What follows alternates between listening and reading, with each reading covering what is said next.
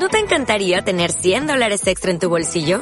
Haz que un experto bilingüe de TurboTax declare tus impuestos para el 31 de marzo y obtén 100 dólares de vuelta al instante.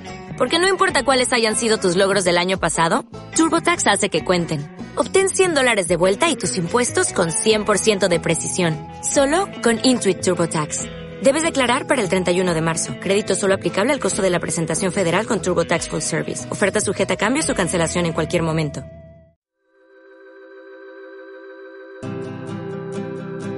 Esto es Charlotuna, un podcast malagueño de Curro Fernández Sibaja. Hola a todos, ¿qué tal? Si estás oyendo esto y no has pagado por este contenido, solamente vas a poder consumir unos 10 minutos. Eso sí, si te está gustando y quieres pagar para consumir el contenido completo, solo tienes que ir a la descripción del podcast y vas a poder pinchar en el botón apoyar en iBox. El enlace lo tienes bajando la pantalla, es muy fácil. Para el resto, tenéis una charla que tenía muchísimas ganas de grabar, porque es una de las personas eh, que más admiro y que sigo en redes sociales desde hace más tiempo. Es Paco Vera, es arroba radiochips. Vais a poder encontrarlo en su blog, en radiochips.blogspot.com y es una persona interesadísima y amante de la radio, o sea que compartimos esa pasión y vamos a hablar de los últimos premios Ondas, vamos a hablar de la radio que escuchamos, de la radio que recordamos, de cuáles son esos programas, esos momentos radiofónicos que tenemos que escuchar todos los españoles y por qué la radio es, para mí, y supongo que también para él, el mejor medio de comunicación que existe y el mejor medio de comunicación que existirá. Por aquí, por estos micrófonos, se pueden contar muchísimas historias que pueden incluso cambiar la vida de mucha gente, como fue mi caso. Así que no me voy a enrollar mucho más, os voy a dejar la charla con Paco, que creo que ha sido un rato muy chulo, y espero que os guste, al menos tanto como a mí. Hola Paco, ¿qué tal? ¿Cómo estás? Muy bien, ¿qué tal? Oye, muchas gracias, que lo hemos cerrado todo en una semanita y que, ha sido muy fácil también. Eh, sí, vamos, no, no soy ministro, o sea que ni nada raro, con lo cual soy muy fácil de coger. Bueno, pero así, aún así tiene mérito que, puedes estar liado, como me estabas diciendo ahora, que tenías exámenes, porque tú realmente eres profesor, me estabas diciendo, ¿verdad? Sí, sí, sí. Ahora soy profe. Eh, la vida te va llevando por sitios que no imaginabas. ¿Pero por qué lo dices? ¿Porque tú realmente estudiaste de otra carrera, eres periodista o, qué te dedicas tú exactamente? Yo soy químico. O sea, ah, yo hice, sí, sí, yo hice químicas, me doctoré, eh, estuve en la universidad unos cuantos años, en unos centros de investigación otros tantos años pero hay un día que quieres volver a casa y una de las maneras es siendo profe. O sea, tú eres químico y la pasión por la radio entonces no tiene nada que ver con un germen periodístico, ni mucho menos. O sí, o sí, porque realmente mientras estás eh, estudiando, ¿vale? Mientras estás en el laboratorio durante horas y horas y horas, eh, lo que haces es escuchar la radio. O sea que yo ni estudiaba en silencio, y en el laboratorio, ya te digo yo, que lo que se escucha es radio. Ostras, pues eso tiene mucho mérito, ¿eh? porque yo cuando hago algo de. O sea, yo, me encanta la radio y cada cosa que hago la, hago con la radio de fondo o con un podcast, pero es cierto que, que cuando salgo del trabajo sí necesito ese silencio. Pues mm, yo no. O sea, es que si estás estudiando y te estás aburriendo, eso sabes que vas a terminar de estudiar ya rápidamente, entonces es mejor entretenerte con algo y al final terminas desarrollando esa habilidad de estar estudiando a la vez que te estás, estudiando, eh, te estás enterando de algo que, te interesa a veces más. Una de las cosas que, por la que yo siempre defiendo la radio, porque a mí es que me, encanta y la gente cercana a mí, amigos y demás, no, no, lo comparten o no lo comparten tanto como yo, es precisamente lo que tú dices, que es un medio de comunicación que te está permitiendo hacer otra cosa a la vez de, la tarea que estés haciendo. Entonces, eso para mí es un plus. Para ti, ¿por qué es tan imprescindible la radio? Pues eh, para calmar el aburrimiento, a veces también la soledad, porque cuando uno va de viaje, lo típico que hay trabajos en los que se viaja más, hay trabajos en los que se viaja menos, y hay trabajos en los que estás todo el día viajando. Y eh, la soledad se mata mucho yendo con la radio. Cuando tienes que viajar solo a los sitios, se mata con la radio. La noche cuando estás dando vueltas en la cama, se va a la soledad con la radio. O sea que, no sé, a mí es que me parece, cuando te estás duchando, ¿qué haces? Te pones la radio. O sea que me parece que es como, siempre se dice que es la banda sonora de la vida, pero es que cierta parte es verdad.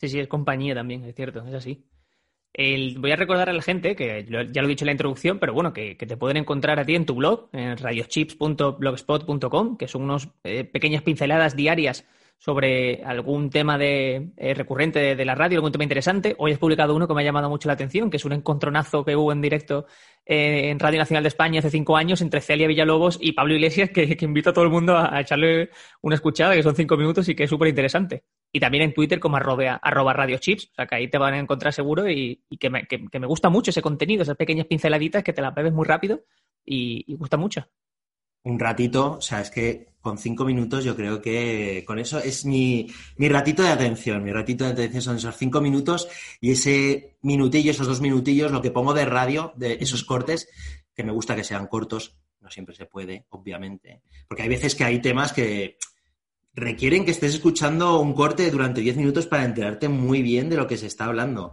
Pero hay algunos que son muy cortos, que por ejemplo el de Pablo Iglesias y Celia Villalobos, ese está muy bien porque eh, resume, visto con los años, resume muy bien lo que era aquella época, en la que se fijaban en cosas que ahora no nos parecen importantes, pero que en aquel momento sí que parecían importantes, además de la novedad, de cómo suena esa primera persona que llega nueva, eh, la otra persona que le dice, mira, esto va así, cuando han pasado los años, dónde está cada uno. O sea, son cosas que siempre son interesantes.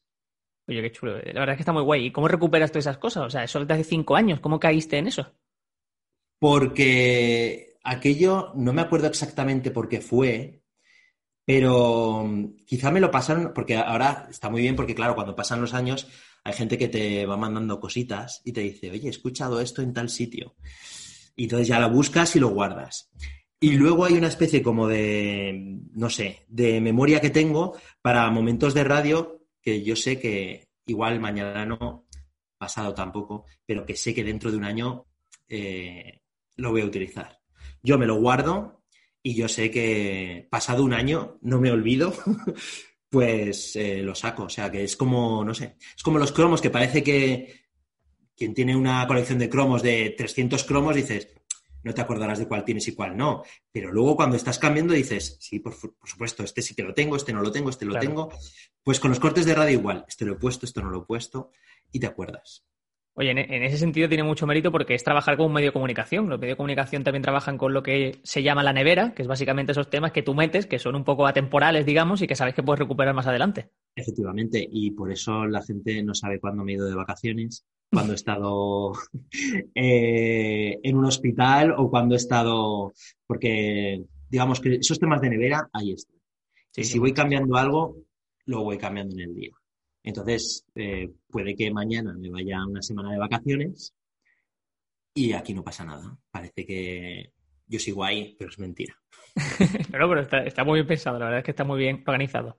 Oye, en otra entrevista que, que he visto que hacías con otro compañero, te voy a decir que odiabas la radio. O sea, que no es la típica historia de amor. De crío sí, de crío sí. Es que yo de crío, eh, mi padre o me hacía caso a mí o hacía caso a la radio. Eh, no podía ser los dos vez. Y a mí me parecía ciertamente injusto. ¿vale? Entonces, eh, claro, em, era un poco, oye, que no hagas caso a la radio, que me hagas caso a mí, que te estoy llamando yo, ¿vale? Y entonces era, pues, no sé, eh, algo que distraía la atención o estabas jugando a cualquier cosa y si, igual que cuando muchas veces se dice, apaga la tele que si no estamos a la tele y no estamos a lo que estamos. Pues esto es lo mismo, si estaba la radio puesta no se estaba lo que se estaba. Hasta que un día descubres que también te entretiene a ti, o sea, que no es una cosa que solamente entretenga a los mayores, sino que también te entretiene a ti y dices, ostras, pues no está tan mal. Y a partir de ese momento cambias un poco el chip ha evolucionado ese interés por la radio hasta un blog, que lo estamos comentando antes, pero también un libro. Tienes un libro que se titula Radiografía Española, la historia de la radio que mola, y que de cara a Navidad me parece un. No, no, es cierto, es cierto. Aunque hay, algunas, hay algunos capítulos que, claro, han pasado, ha pasado el tiempo y, claro, eh, han pasado cosas, ¿vale? De, entonces a ahora, pero eh, yo había visto que había mucho escrito de la radio antigua, o que se hablaba mucho de la radio antigua, y claro, de la radio moderna, ¿qué? Porque es que la radio de los últimos 20, 25 años, que es la que he escuchado yo, mm, ¿eso qué? Eso no había nada. Y entonces digo, bueno, pues habrá que ponerlo todo un poquito, digamos, eh, un poquito mm, moderno, ¿vale? Con efemérides un poco actuales, porque siempre se habla el primer día de la radio de no sé qué. Vale, pero ¿y el primer día que nació Cadena Dial? ¿Qué? hablamos de eso.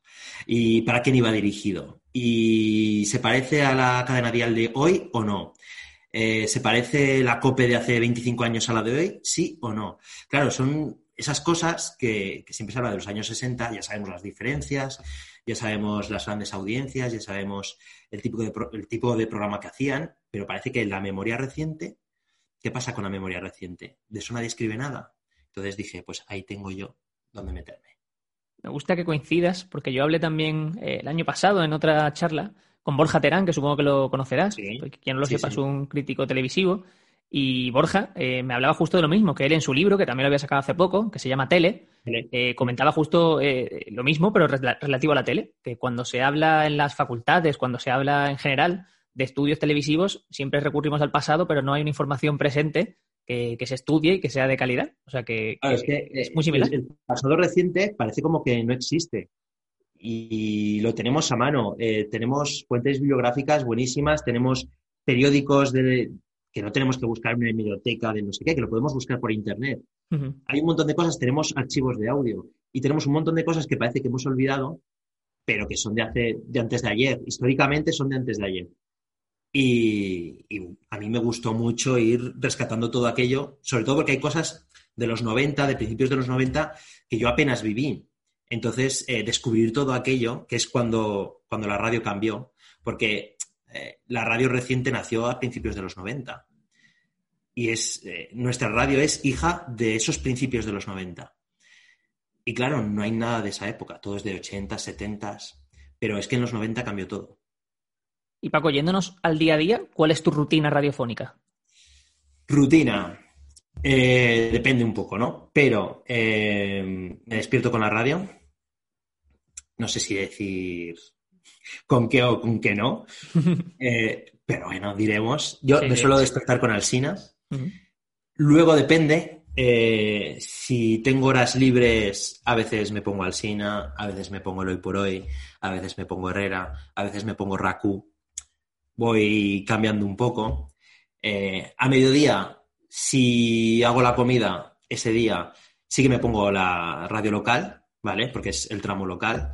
Las noticias las suelo escuchar por la radio. Rara vez escucho las noticias por la televisión, porque son otro rollo. No tiene nada que ver un noticiero de la radio con un noticiero de, de la televisión, absolutamente nada. Bueno, sí, el primer minuto, sí, parece mm. que coinciden en las noticias. Y luego por la tarde eh, me suelo poner Julia, normalmente. Y por las noches, pues bueno, voy cambiando un poco. Voy haciendo un poco de zapping. Y luego los deportes, sí que hay, sí que escucho la COPE. Pero bueno, luego los fines de semana me escucho la Vivir. Eh, bueno, digamos que voy picoteando un poco. Normalmente suelo escuchar las mismas cosas, pero cuando hacen programas en los exteriores, mm, directamente cambio. o sea, cuando hacen un programa tipo, nos hemos ido a, un pueblo de Valencia hacer un directo para que veamos lo bien que se vive en este pueblo y las empresas que tienen. Digo, bueno, pues ese día, ese día cambio. O sea que bueno, digamos que hay veces que te permite, la circunstancia te permite ir haciendo un poco de zapín. No, no, pero veo eso, que además consumes eh, varios medios, que es como debe ser, y es, es interesante porque, claro, si al fin y al cabo estás hablando de todos esos medios, tienes que tener una visión de todos ellos. O no, hay gente que solamente consume un medio y, y yo, por ejemplo, yo antiguamente solamente escuchaba, bueno, solamente no, pero fundamentalmente escuchaba la SER 24 horas. Tampoco me consideraba que estaba mal informado, pero eh, sí que es cierto que eh, conforme va pasando el tiempo, uno se vuelve un poquito más selecto o un poquito más curioso. ¿Vale? Eh, está muy bien informarte solo a través de una cadena. Si te gusta mucho, no lo veo mal, pero sí que es cierto que una vez que abres el campo de visión, eh, todo te parece más interesante. No solamente lo que escuchas, sino el tratamiento de cada uno de los temas que escuchas, eh, ver cómo cada uno ordena eh, los temas de una determinada manera, puf, se hace mucho más interesante la escucha de la radio. Es que estás sacando muchos temas que quiero hablar ahora y te estás yendo tú mismo a esos temas y me está llamando mucho la atención porque, bueno, porque me gusta. Sabemos que, hemos sacado esas cosas en, común. Em, lo primero que te voy a decir es que ese libro del que estamos hablando antes, el prólogo, tu libro, lo escribió eh, Pepe Domingo Castaño, que eso no, hace falta decir nada más porque el nombre ya eh, todo lo tenemos en el imaginario. Pero eh, yo lo admiro profundamente tanto a Pepe Domingo Castaño como a todo el equipo de la COPE Deportes, que me estabas diciendo que es el que sí que consumes y eres, y eres fiel, sí. porque creo que lo que hizo Paco González en su día no está al alcance de mucha gente, y no hablo ya a nivel profesional, hablo a nivel personal. Y fue muy sorpresa, fue mucha sorpresa. De hecho, antes de que, claro, el blog lo empecé en 2009. Hmm. O sea, precisamente lo que quiero, perdón por cortarte, es justo que tú me cuentes la historia de Paco González. Pues, em, fíjate que yo creo que solamente la saben los, los interesados, la realidad de la vida. Lo que sí que se comenta es que las relaciones no estaban pasando por un momento muy fluido, ¿vale? De hecho, ya había habido algún toque. Por otra parte, eh, por otra parte, yo creo que en la SER, te comentaba que el blog lo empecé en 2009 y en 2010 fue cuando ocurrió todo, ¿no? Eh, tenía yo una entrada pensada para el blog en la que hablaba de Paco González precisamente como esa persona que nunca se estrella, ¿vale? Eh, en las eh, presentaciones de la cadena siempre salía Iñaki, siempre salía Francino, siempre salía pues, los, digamos, las grandes estrellas de la radio. Salía de La Morena, pero no salía Paco González. Y yo, como oyente de Carrusel, eh, me daba cuenta de que para mí era mucho más importante Carrusel que el larguero, para mi escucha personal. Me parecía que tenía mucho más vida. Eh, no sé, escuchaba, tenía muchos amigos que, sabía que con, que, consumían carrusel deportivo. Por eso eh, yo quería hacer una entrada hablando de que eh, precisamente Paco González me parecía que no le estaban considerando de estrella cuando realmente lo era. Y yo creo que tampoco supieron valorar muy bien lo que estaban haciendo. Se había creado un programa muy potente, muy consolidado, muy engrasado, que conectaba muy bien con el público, pero como había funcionado bien siempre, yo creo que desde los jefes de la SER no supieron medir bien y dijeron, la SER es esa empresa donde la marca está por encima de las personas. Y es así. O sea, eh, la COPE, Onda Cero, son eh, empresas donde, sobre todo, el comunicador es la gran marca, pero en la SER no. Y yo creo que no supieron medir muy bien em, que a lo mejor eh, los comunicadores también a veces tienen, tienen mucho poder, digamos, de convocatoria. Y yo creo que tensaron la cuerda y, lo tensaron más de lo que podían haberlo hecho. De manera que, bueno, eh, el desembarco me parece un milagro, porque claro, irte de una cosa que funciona perfectamente bien con una audiencia que destruía al resto de emisoras, o sea, la, audiencia de Carrusel Deportivo en, en, relación a tiempo de juego de la COPE en tiempos, a Radio Estadio en tiempos, era una cosa brutal. Mm. increíble. Que ahora estén los dos programas más o menos empatados eh, es casi impensable hace, hace 10 años. Era completamente impensable. O sea que eh, no sé hasta qué punto ya quería ver ahí un cisma, hasta qué punto tensaron más de lo que realmente podían haber tensado. No lo sé, pero, pero lo hicieron mal. Lo que está claro es que es que no lo tenían que haber hecho así porque le dieron vida a la COPE cuando estaba en malos momentos y han hecho de la COPE su gran rival. Eso es. El resumen, bueno, para quien no lo sepa, eh, Paco González es el director de, Tiempo de Juego, era el director de Carrusel Deportivo en 2010 en la cadena SER, fue despedido, lo fichó finalmente por la COPE en ese verano, el de 2010, y, se llevó, bueno, se llevó todo el equipo, se fue con él. Bueno, todo todos. bueno, todos no, pero vaya, 90% estamos hablando, porque hablamos incluso de gente que, no No sé si tantos, pero desde luego, bueno, y además, eh, lo más increíble, y desde luego, visto con el tiempo, lo que más me alucina es que la SER siguió publicitando Carrusel Deportivo con Javi Hoyos, con Juan Ortega, y en las publicidades también aparecía Manolo Lama porque durante los primeros meses Manolo Lama seguía en la SER. Eso es. Sí, que era el señor X, si no me equivoco. No, se sabía, el señor X, no se sabía muy bien qué iba a pasar, si se iba a ir, si no se iba a ir. Claro, yo doy por descontado que sí que sabían que se iba a ir, pero entonces la SER era tan tonta de publicitar a Lama que yo me acuerdo de ir en el metro de Barcelona viendo todos los días ahí eh, que es que están publicitando Carrusel con Lama Sí. y que tres meses más tarde se vaya a ir. O sea, o lo de Lama eh, no lo tenía pensado y al final se arrepintió, pero al final se fue. O hizo una jugarreta o no supieron jugar bien las cartas los de Carrusel. La verdad es que es un tema que yo nunca he terminado de saber muy bien cómo fue, pero a mí me parece fascinante. La jugada de- verdaderamente me parece fascinante. Yo siempre he pensado que sería por algo de contrato, porque ¿por qué no se fue a la par que el resto? Y sobre todo de gente que incluso no trabajaba en Madrid, o sea, gente como de, Barcelona eh, o de otras ciudades que también hicieron ese, ese transbordo de, de ser a COPE. Sí, decían que cobraría mucho más en la COPE, pero claro, Ujú. tú tenías un sitio en donde te ofrecen mucho más, pero no sabes cuánto más vas a durar, no sabes si ese proyecto va a durar o no, y sobre todo, eh, durante un tiempo se pensó que iban a desembarcar en Punto Radio. ¿Cierto? ¿Qué hubiera pasado en el panorama radiofónico si Punto Radio hubiera tenido a los deportes de la SER?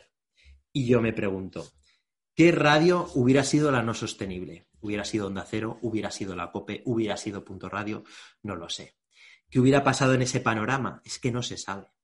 Al final se fueron a la COPE y obviamente Punto Radio, que era la pequeña, pues murió. Era cuestión de tiempo. Que todo el mundo decía, pero no, no puede desaparecer. Yo decía, pero no tiene audiencia. a ver, eh, tiene, es un mamotreto de radio, eh, no tiene audiencia, pues está condenada a desaparecer. Yo siempre digo que en España caben cuatro radios y media. Esto es así. Mm. Esto es así matemáticamente, siempre ha sido así. Cuatro radios y una pequeñita. En cuanto queremos tener cinco, pues es que una tiene que ir al hoyo. Porque no, no- no hay. Necesitaríamos mucho más tejido, mucho más eh, poder empresarial, económico, o necesitaremos mucha más población para que fueran eh, eh, posibles más radios. Con las que tenemos ya está. Eh, por eso durante mucho tiempo han empezado a nacer radios como setas, a principios, a finales de, de la década pasada, a principios de, de esta, que yo decía, pero ¿de verdad pueden confiar en que esto pueda funcionar? ¿Qué hubiera pasado si los deportes de la SER se hubieran ido a punto radio? No lo sabemos. Pero durante un tiempo, de hecho hay imágenes por ahí que se ve a Joseba Larrañaga, a Juan Antonio Alcalá yendo en un, en un coche de punto radio. Y siempre me quedé pensando, ¿qué hubiera pasado? Pues sí, pues sí, que hubiera pasado más de verdad porque eh, ha evolucionado tanto eh, los deportes de la COPE y ha tenido ya tanto éxito y ha seguido eh, consiguiendo la comunidad que tiene hasta el punto en el que hace poco le han dado el premio Ondas a este año, o sea, de este año. Mejor Sí. programa junto Es a que- la SER, eso sí. Es que me he quedado eh, la idea a mitad, ¿vale? Ah, perdón. De, de, de, de- no, no, es que me acordaba ahora que todo venía porque eh, irse de la SER a la COPE con una audiencia con una determinada ideología, irte a la rival, ¿quién podía confiar en que eso podía salir así? ¿Vale? Eh, hay mucha gente que no se fue de la SER a la COPE, digo de oyentes, porque era la COPE. Ese, ese salto a la COPE era de un riesgo Sí, sí, sí, sí. increíble. Entonces, a la hora de firmar, vale, sí, me van a pagar más en la COPE. Pero ¿y si duró un año? ¿Y si duró dos años? ¿Quién iba a imaginar lo que iba a pasar? Y efectivamente han ido pasando los años. Hubo un premio Ondas anterior que dieron a todos los programas deportivos del fin de semana. Sí. Bueno, que digamos que era como bueno, ¿vale? No, todos, no todos lo merecen. No to- pero bueno, todos, todos venga, Sí, deportes de fin de semana. Y sí que este año, vamos, para mí el premio era para tiempo de juego. Mm. ¿Qué pasa? Que a ver, no vas a premiar a co- competencia directa. Digo yo, no lo Sí, sé. porque no lo sé. los Ondas, y quien no lo sepa, lo, lo organiza Prisa, si no me equivoco, ¿no? Lo organiza el- la- prisa, la pero, exactamente. pero tengo que decir, tengo que decir que siempre hay como, ¿cómo se dice? Estas eh, voces de manos negras, em, manos negras que solamente van a premiar no sé qué, o no les van a dar un premio por no sé qué. Yo he estado de jurado de los Ondas y yo pude hablar con toda tranquilidad eh, y no vi ninguna mano negra por ningún lado. O sea, pude hablar con toda libertad, eh, se decidían las cosas por consenso. De hecho, no salió lo que yo dije.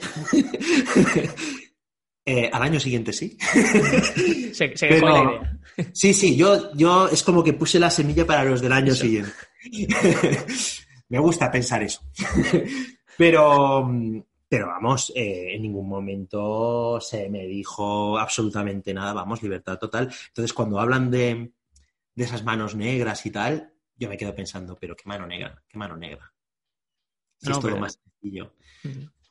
Es cierto, es cierto, y, la verdad es que también es de valorar lo que tú dices, que aunque esa competencia igualmente se, premie, aunque haya sido este año compartido, pero es que lo que han hecho eh, los de tiempo de juego durante la pandemia, cuando no había deportes, ha sido, eh, o sea, de verdad que yo estaba... Un programa seguido tantas horas en muchísimos años, o sea, no sé, hacía cuántos años que yo no escuchaba un programa tantas horas seguido. O sea, era es un carrusel informativo de la situación, eh, de una Era informativo, era, de cachondeo, era de emocionarse. Era, un programa, era eso, de llorar, reírte y a los 10 minutos está otra vez riéndote y llorando. O sea, era. Ahí está un poco la gracia del programa, que saben pasar de una cosa a otra. Mm, claro, si pasas de una emoción a otra, es que te están entreteniendo, estás cambiando todo el rato de de chip, todo el rato estás pensando en cosas distintas. Ostras, qué emocionante, hostia, qué curioso. Pero ostras, lo que me acaban de contar. Ah, que han eh, conectado con no sé quién. Ostras, qué historia. Por otra parte, eh, han sido capaces de buscarse historias originales. Sí, sí, sí, absolutamente. Claro, eh, ahora la radio adolece un poco de eso, de que miran en la red, qué es lo que está pasando en la red, lo cuento por la radio. Y me quedo pensando, pero si yo ya sé lo que está pasando en la red, es que yo ya tengo Twitter, yo ya lo puedo ver. Eh, luego tengo, yo qué sé, te metes en Verne, te metes en, un montón de sitios donde te cuentan lo que más ha pasado en la red, lo, que, lo más viral. ¿Vale? Eh, vale, pues yo le pido a la radio que no me cuente lo que estoy viendo en Twitter, que se pruebe un poco sus contenidos y que me sorprenda. Eh, entonces, ha sido un programa que me ha sorprendido. Es un poco como el a vivir. El a vivir, cuando lo escuchas, tú no tienes ni idea de qué es lo que te van a ofrecer esa mañana. No tienes absolutamente ni idea de qué me van a hablar hoy. Es que no lo sabes. Y ahí está la gracia. Y por eso me gusta.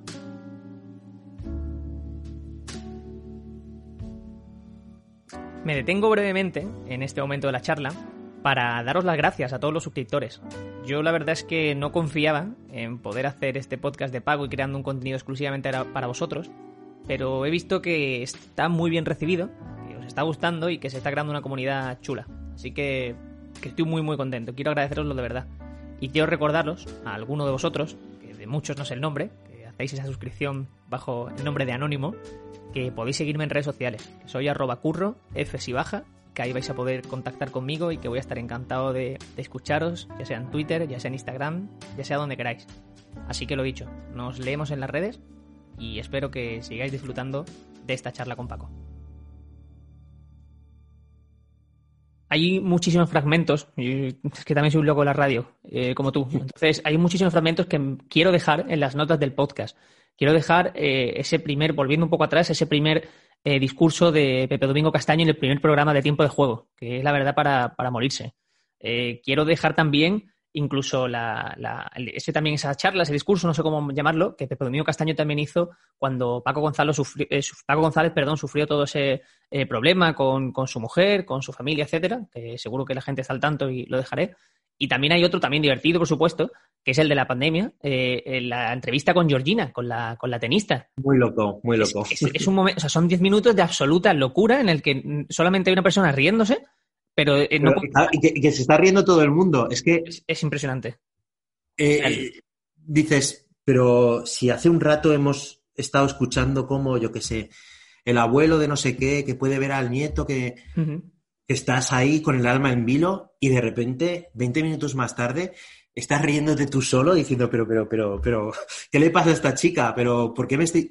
Y son momentos guays. Y eso, eso te lo da la radio el directo, el, el no saber que cosas, dejar que pasen cosas también, sí, sí. Efectivamente, y a mí me gusta mucho cuando definen tiempo de juego como en este programa pasan cosas. Claro, podría ser, eh, es un programa de retransmisiones deportivas. Sí, pero a mí me gusta que pasan cosas y que cuando sale algo, cuando esto lo hacía muy bien Manierga cuando estaba en la ventana, eh, ese sexto sentido de, uy, me están contando no sé qué, pero, pero es que me voy a fijar en esto otro que has dicho o en esto otro que está pasando, que es realmente lo interesante. Y entonces cambio todo lo que íbamos a hablar y, vamos a hablar de esto otro, que es lo que realmente nos está interesando. Ese cambio de chip de, por cierto, esto me interesa mucho más de, de lo que teníamos pensado, eso me encanta. Y no me gustan los programas que tienen un guion que les da exactamente igual lo que esté contando el invitado, porque ellos tienen una lista de, de, preguntas que les han preparado previamente uno de ese tipo y que las van soltando una tras otra, que te quedas pensando, oye, que, que te están hablando, que te están hablando. Eso ahora es muy de radio actual.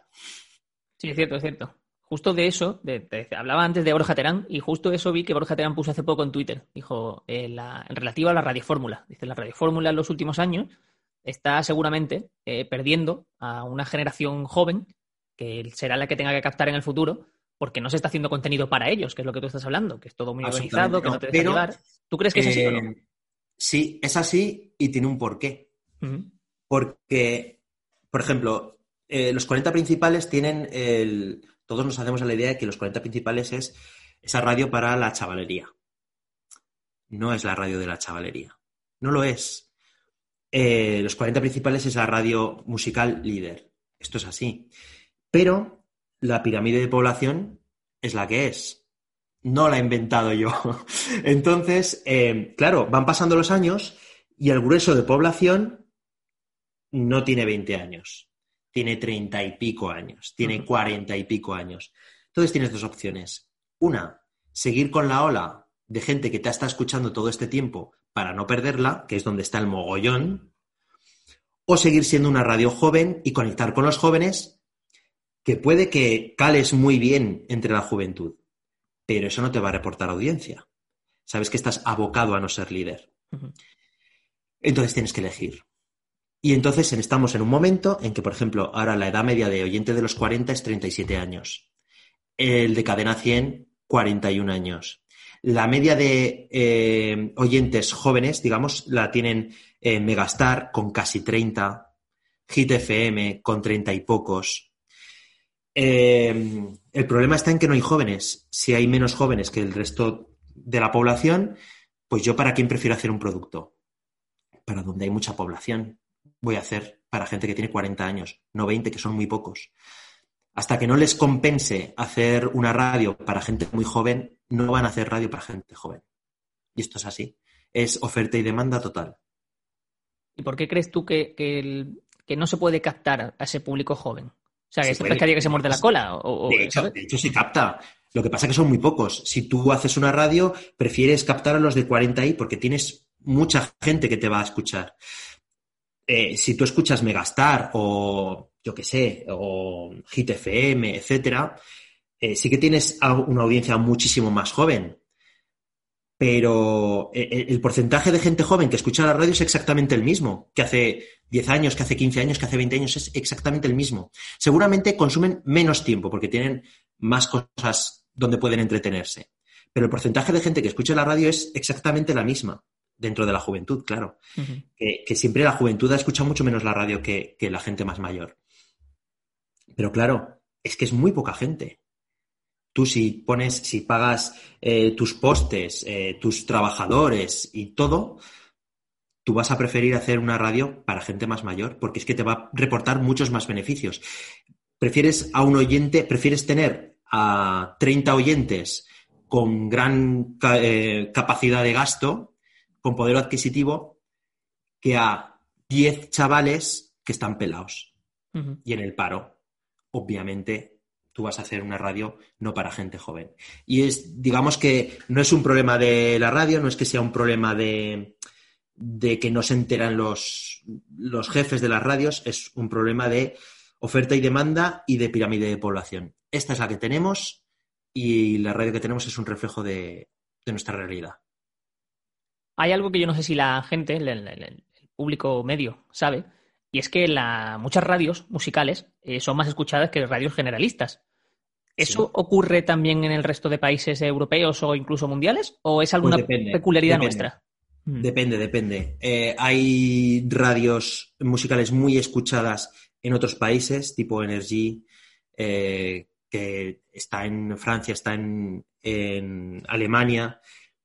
Eh, en Italia, en Italia va distinto, porque en Italia hay mucha radio local. No es como en España que hay mucha cadena musical. En Italia no, hay mucha cadena local, mucha radio local. Eh, la radio musical tiene mucho predicamento.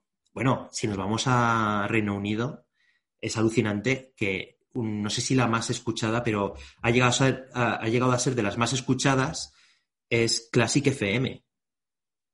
O Classic Radio, no, no me acuerdo cómo se llama. Sí, bueno, algo. Classic, la, la Classic, ¿vale? Sí, sí. Eh, sería increíble, o sea, eh, en España esto es impensable, ¿vale?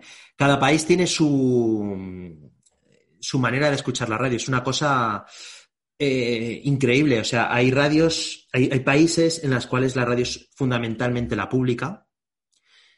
Eh, España tiene la gracia de que tenemos esencialmente radios privadas. No es normal en Europa que, las radios fuertes sean las privadas y que Radio Nacional sea la menor de las, de las, de las radios generalistas. Es una cosa rara. En el resto de países la pública suele mandar. De hecho, en países relativamente pequeños, tipo Noruega, tipo de este tipo, la que lo peta es la pública, que es la que tiene la pasta. Las privadas mucho menos y se van y las musicales son muy de nicho. Aquí no somos tan de nicho, aquí nos gusta abarcar mucho y al final terminamos escuchando la misma música en varias cadenas a la vez, cosa que en otros países no ocurre. Incluso también eh, recuerdo que Radio Marca durante mucho tiempo se ha vendido como la única radio deportiva europea. No sé si sigue eh, siendo así, pero Pues, durante mucho tiempo lo ha hecho. ¿no? Europea no lo sé, eh, pero sí que existe. En Sudamérica sí que existía, por ejemplo, eh, con el mismo nombre, bueno, Rock and Pop, se llamaba una chilena, eh, y luego hicieron Rock and Gold. eh, sí que esta mezcla de, de radio deportiva, no, sí que existe. Mezcla de radio deportiva y radio futbolera, digamos, sí que existe, sí que existe. Ahora que estoy pensando, únicamente deportiva, es posible que sí que sea Radio Marca. Ujú. Pero de música y deportes sí que existen. Si sea como sea, en definitiva lo que tenemos es una radio bastante peculiar en España, me refiero, en relación a Sí, otros sí, países. sí. Y además que, que es raro que, que no sea peculiar. Es decir, todos los países tienen su peculiaridad, digamos. Eh, depende de su tamaño y de la titularidad de, de las radios. Es interesante, porque eso, porque muchas veces en el día a día no sabemos que la radio que tenemos puede ser diferente a la de otros países y pensamos que es igual, pero no, ni mucho menos. No, no, no, absolutamente no. También quería preguntarte si sabrías decirme algún momento radiofónico que todos los españoles tenemos que conocer o tenemos que escuchar. Ya sea de hace poco, ya sea de hace algo eh, histórico. Un momento que tú digas, esto, esto es historia. Muchos. Eh, claro, lo típico es eh, que si el 23F, que si las Torres Gemelas, los típicos hechos informativos típicos, típicos, ¿vale? Eh, el 11 de marzo, cómo se dio. Eh, a mí me gustan los eh, ratos de radio más, más tontos, o sea, más del día a día. La típica ronda de llamadas de, que hacían en, en el programa de Pablo Motos. Yo, sí, bueno, aquí hago un inciso ahora que nombro a Pablo Motos. Eh, si escucharan algún programa de Pablo Motos en la radio a día de hoy, es que, de verdad, o sea, mm, hizo programas de radio memorables, verdaderamente memorables. Pues cualquier rato de radio normal de Pablo Motos, de Goma Espuma, eh, no sé, para mí esos momentos de radio normal, sin que sean, no necesitan ser grandes momentazos de, Sí, históricos, ¿no? De-. sino cosas del día a día, yo me quedo con esos momentos, ¿eh? Eh, por ejemplo, en el blog, cuando, cuando hablo de algún de alguna sintonía, por ejemplo, eh, a la gente le gusta muchísimo. O sea, hay sintonías de la radio que, mm, que es que a la gente les encanta. O sea, es que, claro, es banda sonora. Y a lo mejor no es un momento de radio, es cómo sonaba tu vida en ese momento. Y entonces escuchas una sintonía de radio, un principio de tal programa, un principio de... o cómo cerraba el programa no sé quién. elegir uno se me hace imposible, ¿eh? No, y que hay algunas que, te, algunas que te entonan. O sea, estamos hablando de la sintonía de Herrera. O sea, es una como canción, Herrera, como sintonía. Es, es- La sintonía de Herrera me parece muy típica, Mm. ¿vale? Y me parece que está un poco prostituida, quiero decir. Que le han dado un toque, ¿vale? Para Mm. que esté en consonancia con su cadena. Sí. Pero a mí me gustaba cuando estaba, digamos, la original, ¿vale? Eh, No, yo ahí lo desconozco, ¿eh? Yo, yo conozco el actual, o sea, no, no sabía que tenía un pasado, digamos. Sí, es muy parecida, solo que ahora le han dado el toque copé, ¿vale? Le han dado para que se parezca al resto de la cadena, que es lo mismo que hizo la SER hace unos cuantos años, que es remodelar las sintonías que tenían antes, pero que sonaran con los acordes de la SER. Bueno, hay cosas que salieron bien y hay cosas que salieron mal, ¿vale?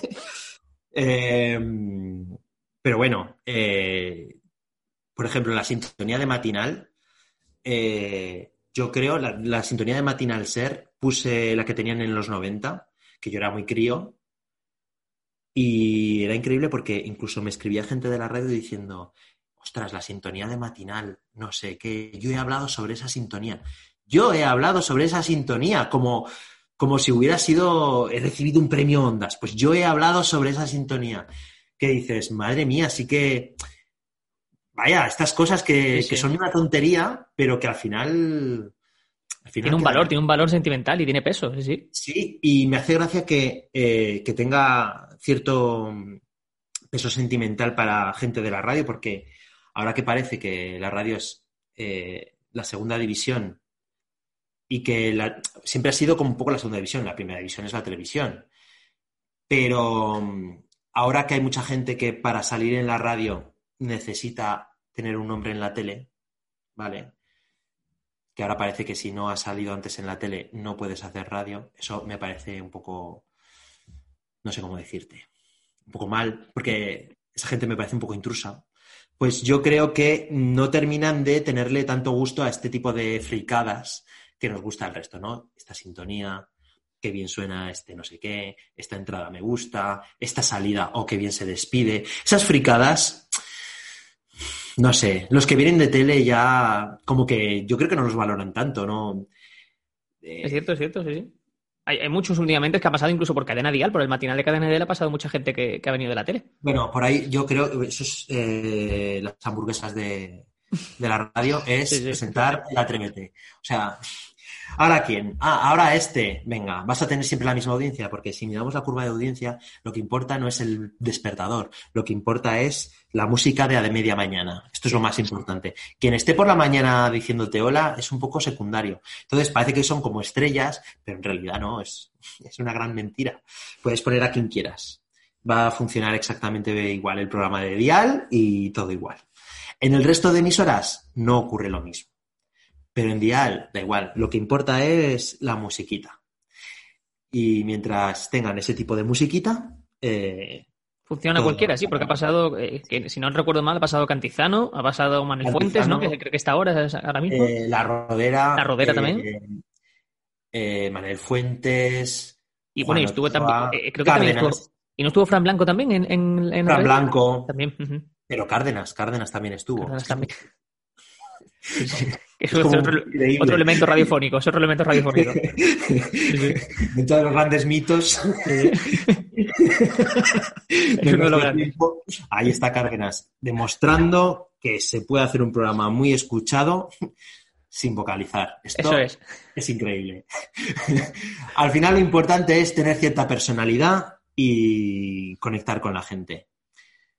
Muy a mi pesar, pero Oye, esto- ahí, ahí él va sobrado, ahí sí va sobrado él. ahí va total, ahí va total. Di que ha llegado, ha hecho el mínimo histórico. Nunca Cárdenas había tenido tanta poca audiencia como ahora. Pero, oye, ahí está. Eh, ¿Está aguantando? lleva muchos años, eso no se lo vamos a negar. Eso sí. Nos guste o no nos guste, que es mi caso. Pero esto es así. Voy a hacerte un cuestionario rápido eh, para que elijas, ¿vale? Si quieres puedes argumentar o no, como tú quieras. Vale. ¿Nos quedamos con Paco González o con Dani Garrido? Paco González. ¿Ángeles Barceló o Pepa Bueno?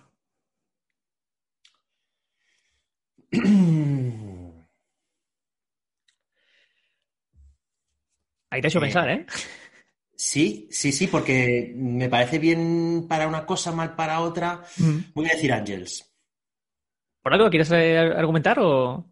Sí, porque eh, Ángels sabe, tiene más conexión en el tramo, digamos, de entretenimiento, cosa que a Pepa le cuesta un poquito más.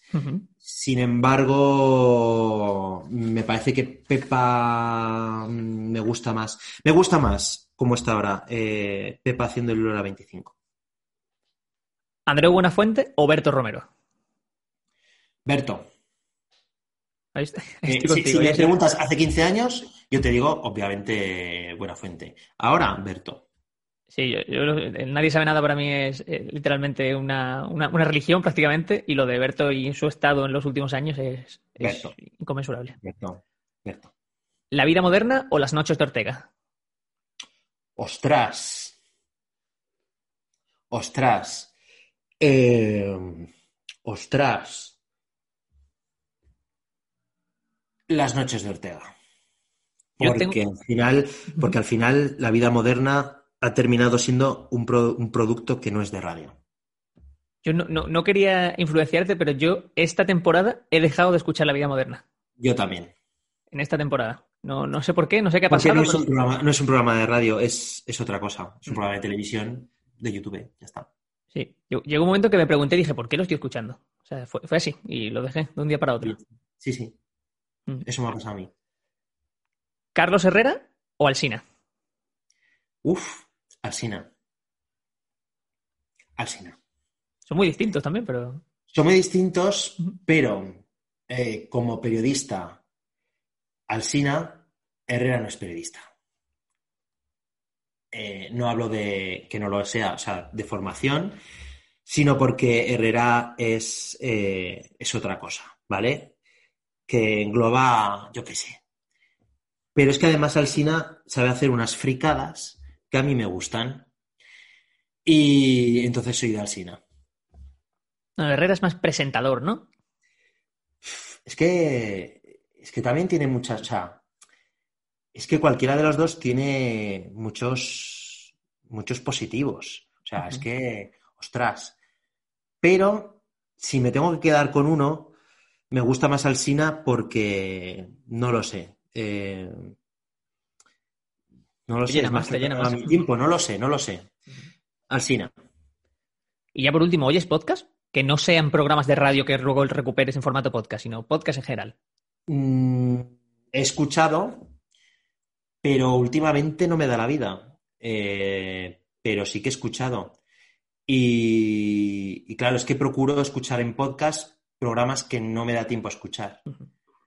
Eh, es que hay programas muy buenos o, o secciones muy buenas que, que procuro no perderme y que, y, que me da rabia que estén tan escondidos o en la parrilla, que no se les dé bola desde sus propias cadenas, o, o, que, o que la gente no conozca porque están en radios pequeñas. Entonces, hay, programas que si estuvieran en cadenas grandes funcionarían como un tiro. Pero como están en radio pequeña y nadie les da ni bola, pues... Entonces, esos programas intento, o esas secciones intento no perdérmelas.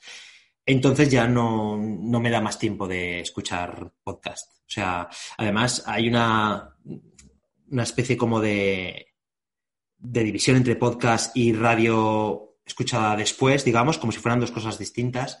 Quien hace radio, mmm, luego te lo puedes escuchar, estás haciendo podcast también. El podcast es mmm, lo mismo que los otros, solo que, solo que no se emiten por FM. Claro, ahí hay una división que no termino de ver. Hay una división que no, que no, que no.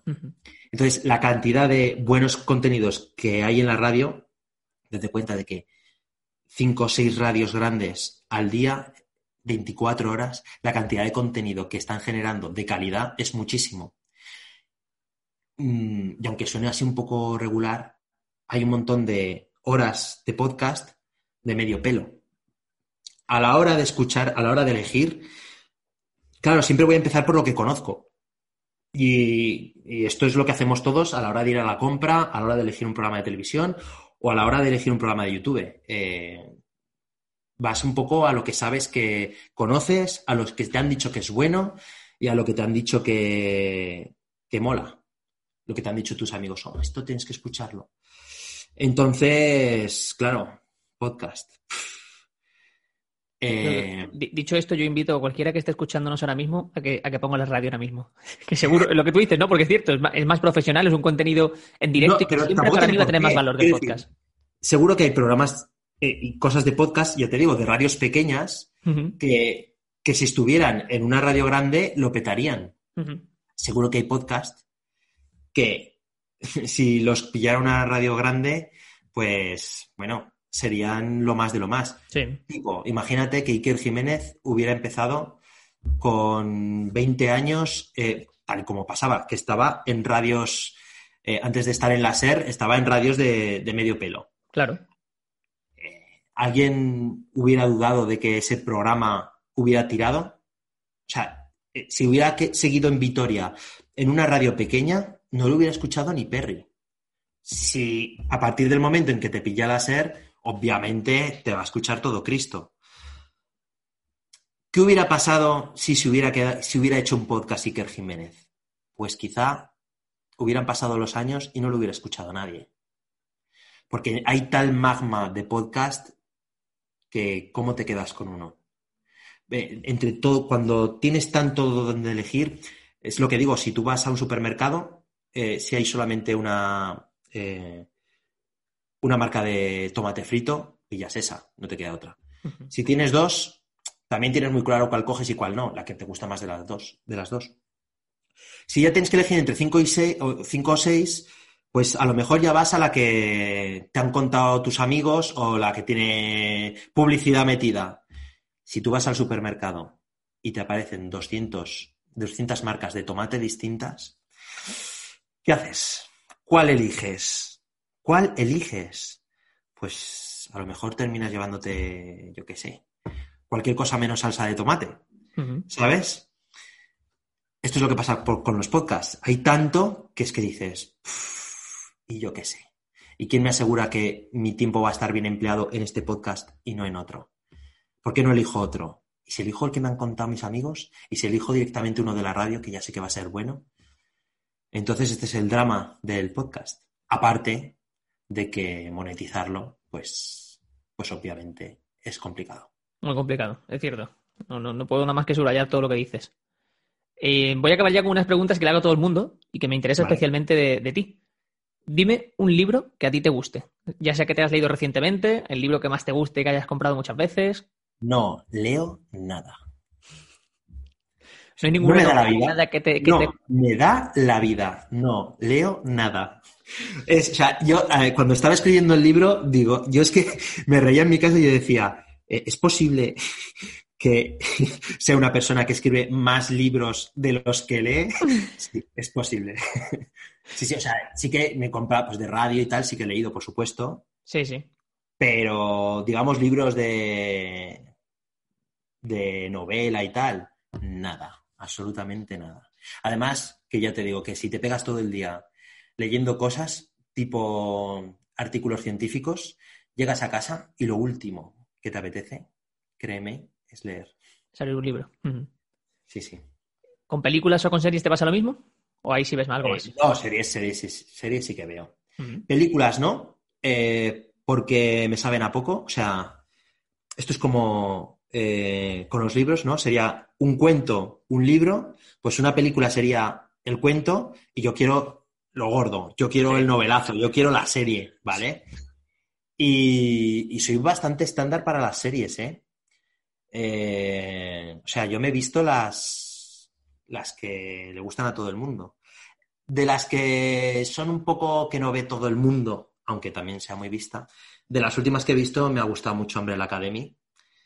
Así, eh, un poco de pasar el rato, ¿vale? Y por supuesto he visto que sí, las típicas Perdido, Prison Break, las, las clásicas, por supuesto. Eh, no Breaking Bad. no, no aguanté la tercera temporada y dije, mira, oye, lo siento. Y luego además que como químico, eso de que la metilamina la empiecen a tirar ahí en botes ahí por las escaleras, yo lo siento, pero no, lo siento, pero no. No, no, no, no había argumento para ti ahí. Lo siento, pero no lo estoy viendo, no lo estoy viendo.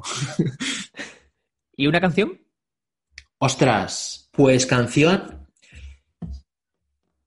Canción, puf, muchas. Canción, muchas.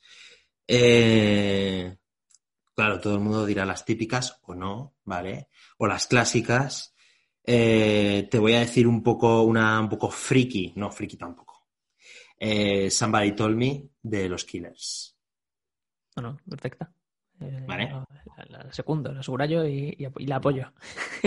De la década pasada, pero mola. No, no, no, mola muchísimo, de verdad. Soy muy, muy de Killers, o sea que a, a tope con eso.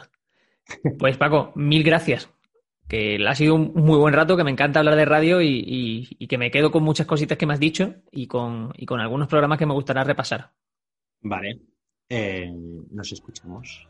Ha sido un placer, de verdad, mil gracias. Igualmente. Charlotte 1 es un podcast de Curro Fernández Sibaja. Puedes escucharlo en iBox, Spotify y Apple Podcasts.